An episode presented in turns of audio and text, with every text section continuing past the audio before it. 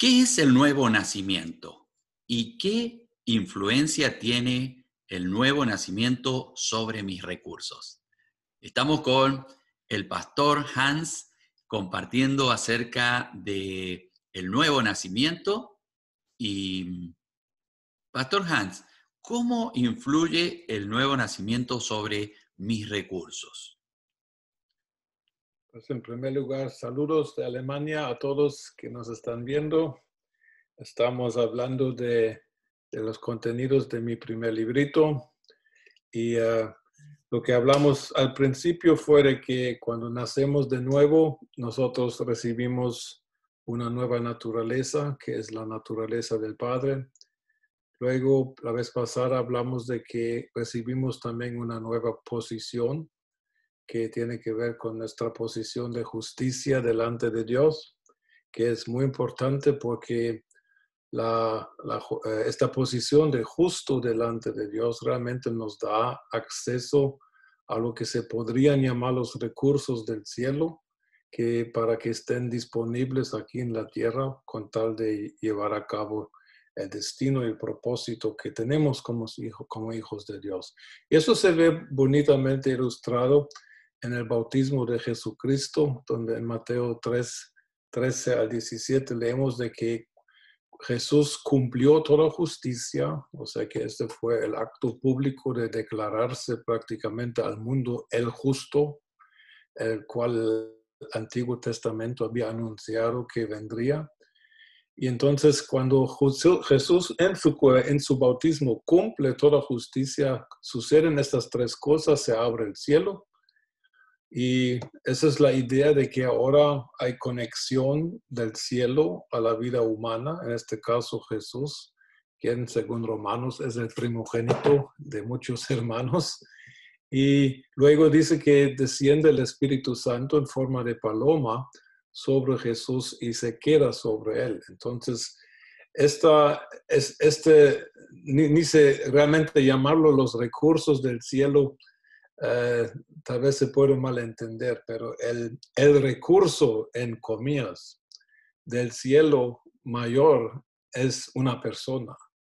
Y esa es la persona del Espíritu Santo que por medio del nuevo nacimiento viene a no solamente estar conmigo, sino que viene a morar dentro de mí y que realmente la vida cristiana, desde que el ser humano haya nacido de nuevo en Cristo por aceptar a Cristo como Señor y Salvador, allá se inicia una transformación de adentro para afuera.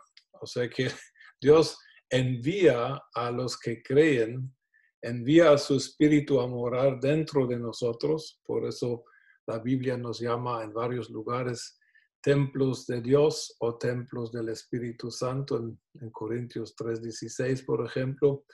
Y ahora realmente que, que, hemos sido formados eh, según el postrer Adán, la transformación es de adentro para afuera.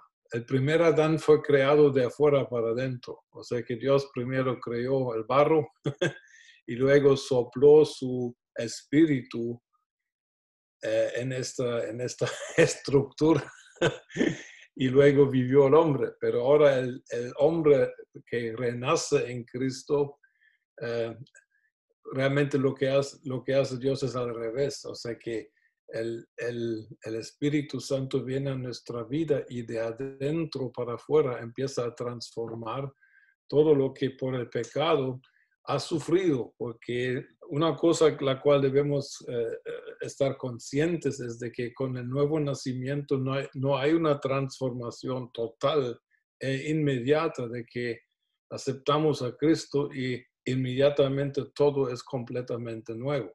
Espiritualmente hablando, de parte del, del punto de vista divino, ya está todo disponible, que esta nueva vida sea una realidad, pero como el hombre tiene libre albedrío y Dios no a la fuerza va a transformar a alguien en contra de su voluntad, entonces Dios empieza a operar dentro de nosotros y con tal de que no estuviéramos solos en esta tarea de renovar nuestro entendimiento, de transformarnos hacia la imagen de, nuestro Señor Jesucristo, Dios nos envió un ayudador, en el griego es la palabra paracletos, un consolador se traduce al español, aunque la palabra para el Espíritu Santo realmente es el llamado a nuestro lado.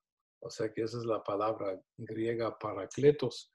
Entonces el Espíritu Santo viene como persona de la divinidad a vivir dentro de nuestros cuerpos. Ahora, eso en primer lugar, a cada quien que esté consciente de este hecho, le debería llamar la atención. Porque si Dios decide morar dentro de mí, sabiendo que todavía no soy eh, hecho completamente perfecto, sino que estoy en proceso de, de, santificación, estoy en proceso de perfección. Eso quiere decir de que Dios da un valor increíble al ser humano y que da una esperanza viva dentro del ser humano de que Dios dice que yo mismo, por mi espíritu, voy a estar dentro de este cuerpo y seamos sinceros, Dios decide aguantarnos. con, todo todavía está dentro de nosotros, la memoria, eh, malos hábitos, malos pensamientos, todo está, pero Dios dice que yo voy a soportar esto con tal de ayudar a estos mis hijos de que la transformación sea completa y de que desde el día, la Biblia dice, desde, desde el día en que Dios entra en nuestra vida hasta el día que nos toque ir con Él o que Él regrese, Dios va a estar perfeccionándonos, Dios va a hacer esta obra. Y el Espíritu Santo realmente entonces viene a ser la persona quien, eh, yo, yo, miro la genialidad de Dios en eso. O sea que Dios hubiera podido eh, decirnos, bueno, si aceptan a Cristo, vosotros sois nuevas personas, vosotros habéis nacido de nuevo y ahora viene el catálogo de cosas que tienen que hacer. Así lo hubiera hecho la religión, una lista sin fin de que tienes que hacer eso. Y algunos evangélicos así viven. Eh, definen, su, definen su cristianismo, cristianismo casi el 100% a base de su comportamiento. Claro que comportamiento es importante, pero si puede haber una inversión de, de, de verdad, eh, si mi comportamiento define mi identidad, entonces ya puedo, entonces puedo ser salvo por obras. Pero la Biblia dice que no. O sea que mi identidad, si la acepto en fe, esa debe determinar mi comportamiento. Es, es una manera de pensar al revés. Y por eso digo que, por eso Dios, cuando, eh, cuando Él piensa en sus hijos nacidos de nuevos, dijo que no, no les voy a dar. Miren, eh, el Antiguo Testamento, eh, los teólogos nos dicen que había 613 leyes. que, que, que juntaron los fariseos y, y quien era capaz ni de memorizar tanta cosa. ¿Y, y qué hace Jesús? Y viene, un mandamiento os doy, es lo único, amaos los unos a los otros. Ahora algunos evangélicos lo han, han metido una R, armaos los unos contra los otros, pero hay que quitar la R. Entonces, eh, solo solo un mandamiento que realmente es una, un llamado a vivir en relación. vivir en relación con Dios, vivir en relación con nuestros, con nuestros hermanos. Ya no hay liturgias, ya no hay ritos, ya no hay nada de que tienes que hacer eso para ser salvo, no. Y en eso el Espíritu Santo viene a realmente vivir dentro de nosotros, a que nosotros definamos nuestro cristianismo a base de la calidad que tenemos con el Espíritu Santo, ni, y, pero no a base de cualquier otra cosa que muchas veces se, se usa para definir el cristianismo. Entonces, hablando de recursos, el Espíritu Santo, por su personalidad, el mayor recurso que Él nos da, en cierta manera, siempre hablando en comillas, me explico, es de que nos da su fruto. Ahora, ya he oído hablar del fruto del Espíritu Santo. Primer error, se, se enseña los frutos, pero la Biblia no dice frutos, sino fruto. Y este fruto tiene nueve aspectos. Está en Gálatas 5, 22 al 23.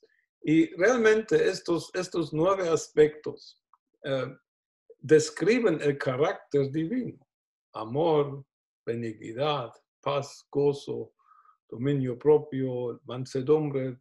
Todas estas cosas realmente expresan la, la forma de ser de Cristo, la forma de ser de Dios. Pero lo que muchos, muchos han malentendido, a mi parecer, es de que lo han malentendido como si esto fuera una, una meta que alcanzar.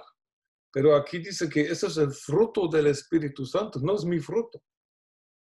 O sea que yo puedo, yo, yo lo único que tal vez podría hacer yo es ver cómo consigo este fruto, pero de producirlo, no puedo porque un, un, árbol de manzana produce manzanas porque es árbol de manzana, pero un árbol de pera, ni por más que se esfuerce, va a producir manzanas. Entonces, el ser humano que somos, eh, ni por más que nos esforzamos, vamos a producir el carácter divino. Pero si Dios dice que yo te pongo mi espíritu dentro de tu cuerpo físico y que de este espíritu déjate enseñar. O sea que la buena noticia respecto al carácter cristiano es de que la habilidad de, ser así ya está dentro de nosotros por el Espíritu. No es de producirlo y luego decir, ay, yo, yo, es, yo soy el más amoroso en la iglesia. El otro dice, yo soy el más paciente y, empieza la competencia otra vez. en lugar de decir que, bueno, yo, yo soy paciente, yo, soy, yo, yo tengo dominio propio, yo soy mansedumbre, porque yo me dejo contagiar por el espíritu que mora dentro de mí. y, no porque yo tenga que hacer un mayor esfuerzo. Entonces, eso es, eso es un, en comillas, un recurso increíble, porque cuántos, cuántos no se han esforzado por eh, aquella famosa oración, Señor, dame más paciencia, pero ya. pero si yo estoy consciente de que la habilidad de vivir de esta forma ya está dentro de mí, eso es mucho menos estrés religioso que cualquier otra cosa. ¿Me explico? Más o menos. Entonces, eh, este, esta presencia del Espíritu Santo dentro de mí me debería recordar de que en, cualquier momento dado, en cualquier situación donde se requiera, por ejemplo, paciencia, dominio propio, mansedumbre, gozo, etcétera, amor, yo puedo estar seguro que eso es algo que es parte de mí ahora, está dentro de mí, no lo tengo que producir, está. Y para mí eso es, es una clave importante para saber, yo tengo este recurso dentro de mí que me permite vivir como Jesús, que me permite reflejar el carácter de mi Padre, cuya naturaleza también tengo. Y ahora con el Espíritu tengo la habilidad de, reflejar esta naturaleza. Entonces, esa es un área de la obra del Espíritu en el creyente, en el, en el nacido de nuevo. El otro área es, es el área de los dones. Los dones sobrenaturales y los dones naturales que pueden llegar a ser sobrenaturales. Entonces, eso también em, hay una discusión a veces fuerte entre evangélicos de los dones de Dios, todavía existen, todavía no existen. Eh, y, no sé, los dones que son de Dios, yo, yo no puedo decir que tengo el don de profetizar porque el don es de Dios, pero yo digo lo siguiente, si el dador de los dones, que según 1 Corintios 12, 11, es el Espíritu Santo, si este dador de los dones está dentro de mí, entonces los dones están dentro de mí. Y muchos respecto a dones, cualquier don que sea, eh, pero que sea un don sobrenatural, que va, más allá de la habilidad humana. Eh, cualquier don no está en el cielo de que yo lo baje. No, ya está dentro de mí. Y eso también para mí me, me alivia de pensar, eh, estas habilidades que Dios quiere darme, que son sobrenaturales, no están lejos de mí, están dentro de mí. Y yo, yo personalmente, eso es por eso en mi último librito sobre los dones de la gracia escribo sobre estas cosas. Yo creo de que Dios usa los dones más en forma situativa que en, forma eh, de, eh, estática. O sea que alguien dice que yo tengo este don y este don es mío, es dentro de mí, pero ciertas situaciones requieren otros dones.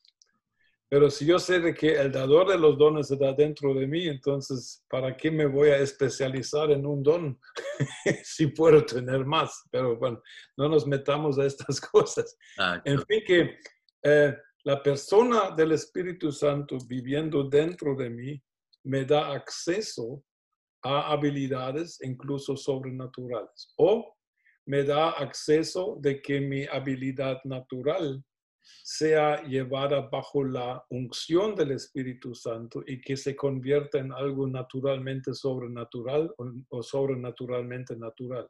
Y yo lo ilustro, aunque ah, tal vez se, pueda malentender, pero yo nunca estudié para maestro. Yo no he visto una universidad de adentro, no tengo ningún título universitario. Yo hasta el día de hoy, tengo 63 años, no he leído un libro sobre didáctica o cómo enseñar. Pero lo que todos me dicen es que tú sí sabes enseñar. ¿De mm. dónde? Tiene que ser un don divino, porque yo no lo aprendí. Pero yo, yo, yo digo que nací con esa habilidad, como otros otros nacen con la habilidad de, de ser managers. Eso es un don que yo no tengo. y, pero si esta habilidad humana viene bajo la influencia del Espíritu Santo que está dentro de mí, también las habilidades naturales se pueden convertir en algo ungido, en algo bonito que pueda servir para el reino de Dios.